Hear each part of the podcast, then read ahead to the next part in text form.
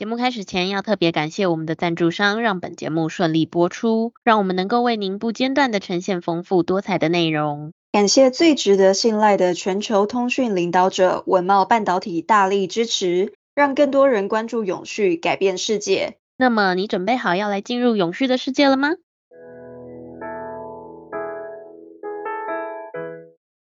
欢迎收听 ESG This Week，我们每天会为您带来重要有趣的 ESG 永续新闻，希望透过本节目提高大家对 ESG 议题的认识，引导大家关注永续发展，共建世界公民新未来。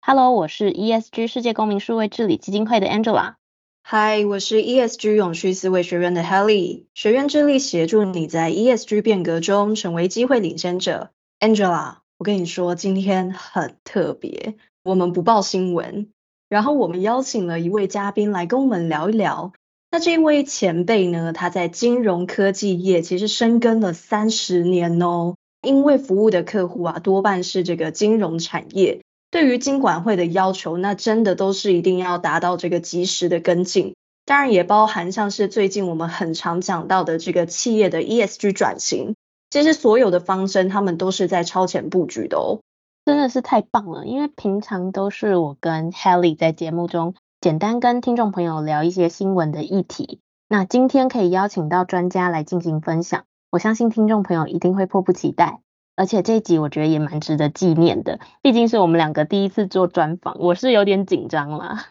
诶，其实我也蛮紧张的，因为以前呢，其实都是由陈教授来进行主持嘛。那现在由我们两个第一次进行主持，看来呢，我们也是有所成长的吧。好啦，我就不卖关子了，很荣幸的邀请到今天的嘉宾，捷鹏国际周正理董事长，欢迎。嗨，Angela、Haley，还有听众朋友，大家好，我是 Jones，今天很高兴到节目来跟大家聊聊。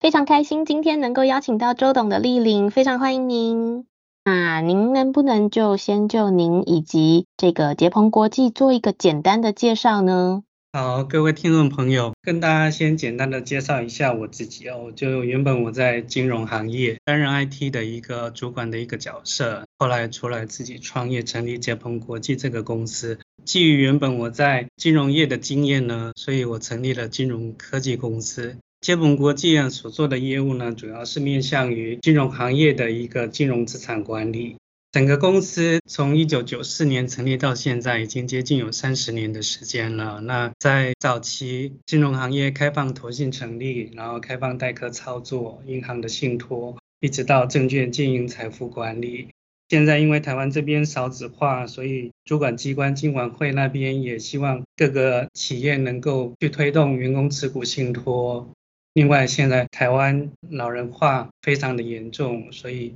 也希望金融行业能够去推动老人的安养信托等等的。就整个台湾的金融行业这二三十年来，所有的一些金融改革呢，捷鹏公司几乎都有相对应的一个系统来服务客户。这就是捷鹏国际的一个历史，让大家先了解一下。可见周董真的是对于金融行业有着高度的投入。我想问问一下周董哦，就是说，您如果从现在大家常常提到的这个绿色金融层面啊来看，企业假如他们忽视 ESG 的时候，可能会产生哪一些风险呢？那能不能跟我们分享一下呢？关于绿色金融，它是那个在整个全球的气候协定里头啊，扮演了一个很重要的角色。巴黎气候协定订定了一个二零二五年要净零排碳，那台湾也根据了巴黎气候协定呢，订定了台湾二零五零年净零排碳的一个时程。其中也定了十二项的一个关键的战略，绿色金融也是很重要的一块哦。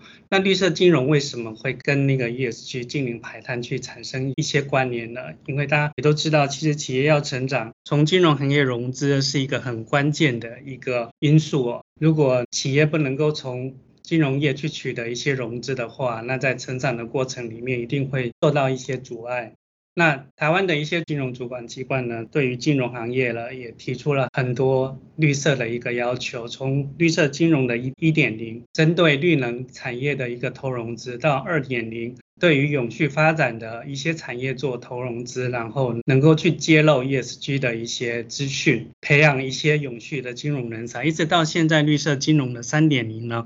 更详细的对于碳盘查、还有气候风险、还有 ESG 气候相关的一些资讯的整合，还有一些企业的永续经营的一些专业的训练，有一些更具体的指标。如果我们从绿色金融的面向来看的话，其实，在绿色的一些金融商品里头，包含绿色债券啊、绿色贷款啊、绿色保险啊、绿色信用卡，还有可能现在蛮多年轻人也都知道去购买 ETF 的一些基金。那这些关于 ESG 的 ETF、ESG 的基金，这些。在整个金融行业，几乎都围绕着绿色进行一些改革。比如说，绿色金融三点零，它整个一个行动方案、一个愿景呢，就是整合金融的资源去支持净零的一个转型。那其中有几个面向哦，那最重要的面向，其实一个是资金，另外一个是资料。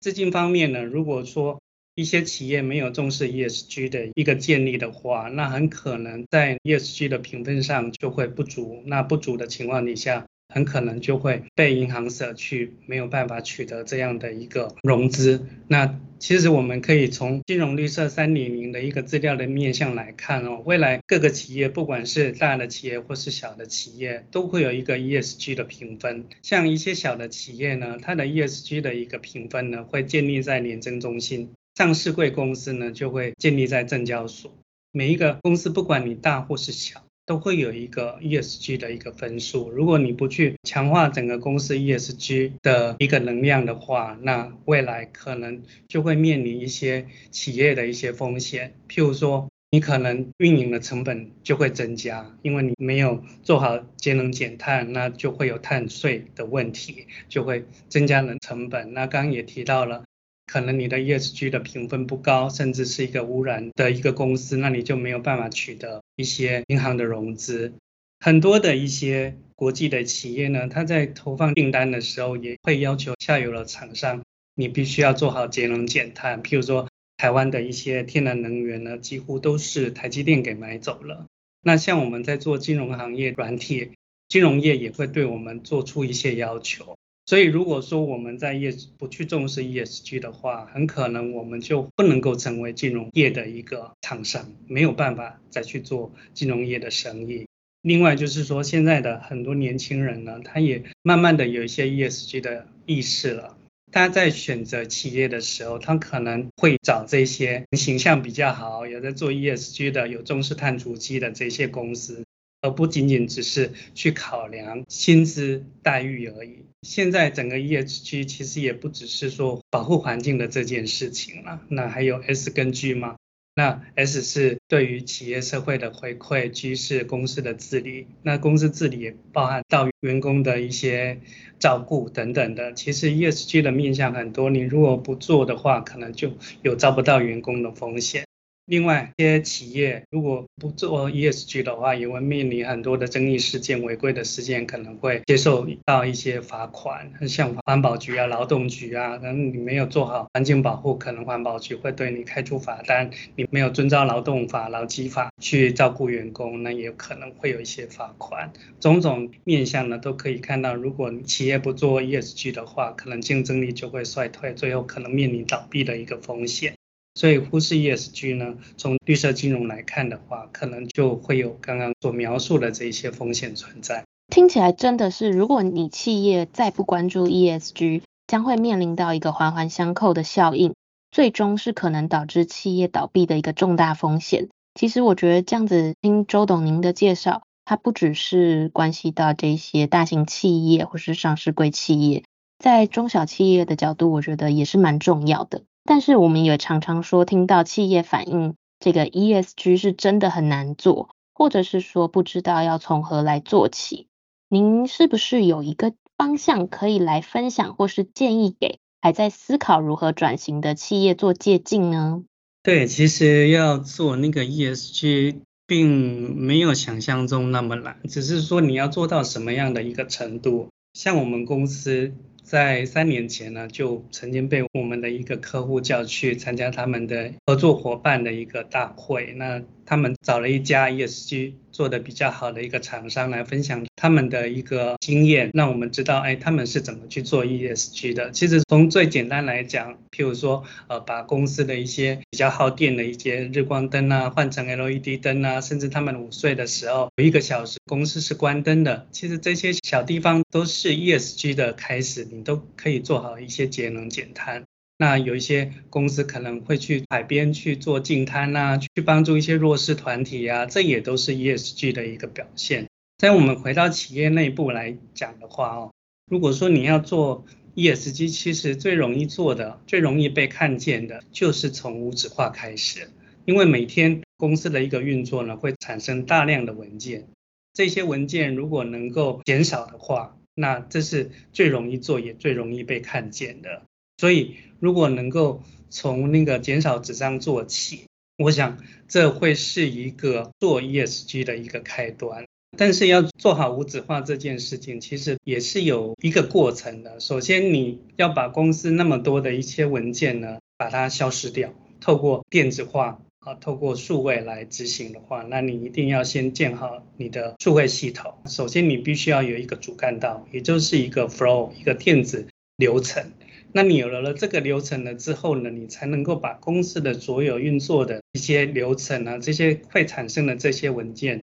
包含公文啊，包含报表啊，包含各种申请的一些文件啊，请假的一些文件啊，甚至公司治理、公司一些管控的制度的一些文件、媒体等等，就放到这个 flow 上面来。这样子的话，才有可能去做好无纸化、节能减碳的这件事情。当然，你在整个文件透过线上签核的一个过程里面，你一定就必须要比以往更去重视资讯安全。资讯安全这一块呢，其实在整个无纸化的过程里面也是非常重要的。那政府针对那个无纸化这件事情呢，其实除了不断的去提倡之外，那最近也在修电子签章法。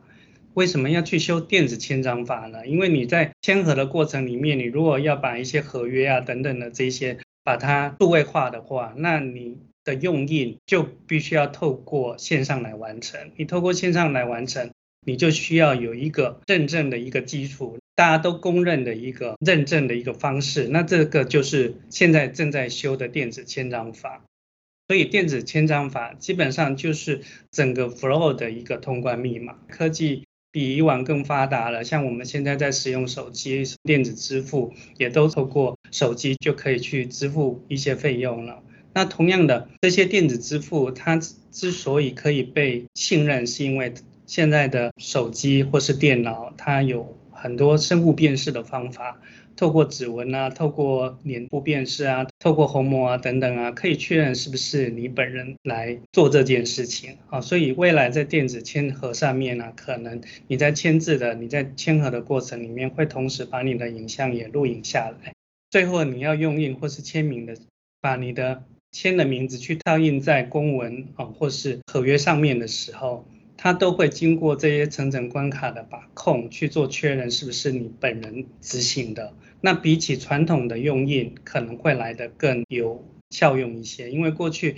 你用实体的印章去盖章，你没有办法确认是不是本人的盖章的，可能是秘书啊，可能是其他的人啊，他可以拿到印章啊，或是挪用印章来盖。那现在。的所有电子签合呢，就会能够透过这些新的科技呢，来确认是本人所操作的。所以，如果当然如果一些企业呢，能够从无纸化开始去建立的这个 flow，然后把所有公司内部的一些文件啊。从此就让它消失，变成一些透过电子来审核，透过那个电子来储存这些文件，就可以节省非常多纸张，然后从而可以做很大量的一个节能减碳。像我们有一个客户啊，他使用我们的 eFlow 系统，那每天大概可以节省七万张以上的一个 A4 的纸张。那透过这样子我们去计算的话，它一整年其实就可以节省了六百九十八万公吨的一个碳排放，这个量是非常惊人的。每天节省七到十万张的一个纸张，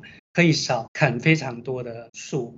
这个我想，如果能够从无纸化，然后在整个电子签核上面逐渐的去把公司的治理等等全部都上到这上面来，那无疑可以从无纸化慢慢的去启动公司的一个数位治理。我想这个是企业想要进入 ESG 啊最容易被看见的一个方法。我真的觉得周董刚刚您说到这个无纸化签核的这件事情，其实是很容易让这个企业去着手的一个部分。那它也可以立即的快速的一个效应，因为呢，第一点是说它可以驱动企业去实现一个低碳的目标。像是周董您刚刚有提到说，诶，每天就可以帮客户节省七万张的纸，诶，这真的非常惊人。那再来就是说，一旦你把整个流程电子化了。数位化了，其实你的资安就会相对来说变得更严谨，变得更好。那最终呢，你的公司治理当然也就是会变得更好。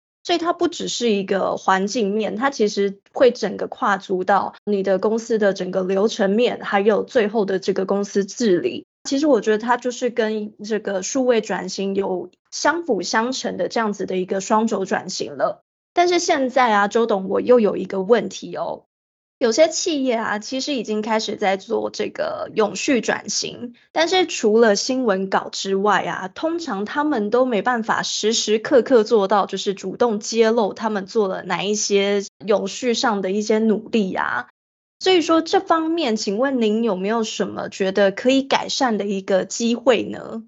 好，Haley，就是这个部分呢，确实是每一家。不管是大公司啊、小公司啊，都必须要去面对的一个问题哦。那因为刚一开始的时候，我们提到就是每一家公司的 ESG 呢，都会有一个评分。那这个评分呢，目前呢就被建立在一个永续评鉴的一个资料库里头，包含证交所啊，其实他们证交所就有一个 ESG 的一个观测站哦，你可以上去去看这些上市的公司啊，他们的 ESG 的一个分数。但是这个分数啊，并没有办法做到实时哦，因为这些评分呢，是从那个这些上市贵公司的永续报告书来的，那它也没有办法做到实时的揭露。首先，我们先讲说这个永续评鉴的资料库它是怎么建立起来的哦。其实，在整个永续评鉴，它从政府的起的一些规范来讲的话，它基本上有四大构面，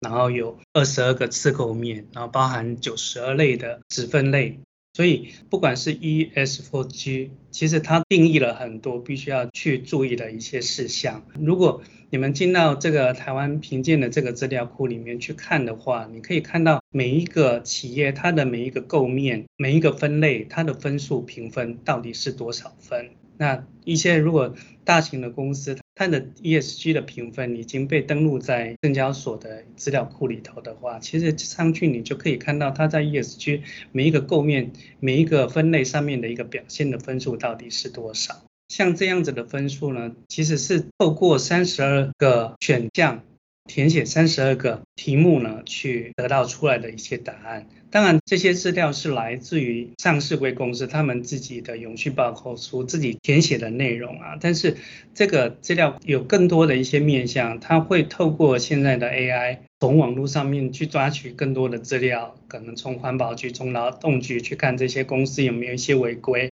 而不只是单凭上市柜公司自己所表达的、所表述的，还会去增加更多的一些参考的数据进来。刚刚提到的，因为这些数据是从永续报告书来的，所以它可能每季甚至可能半年或是一年才会 update 一次。但是现在台北大学永续办公室呢，他们正在做一个新的努力，啊，就是说要把。这些资料呢，能够再进一步的更新到每天，更新到每天，当然就会从那个网络上面去抓取更多的一些讯息啦。那但是在抓取这些讯息的同时啊，还得去判断。这些讯息它的真实性，有可能它是一个假新闻，可能是对，所以就是说这也是必须要去克服的一些问题。就如果从投资方面来看的话，其实这些也许它是一个不真实、不正确的一个新闻，但是它确实去影响到了股价，对不对？就是诶，这可能是一个假消息，但是股价却因为这个假消息而受到影响。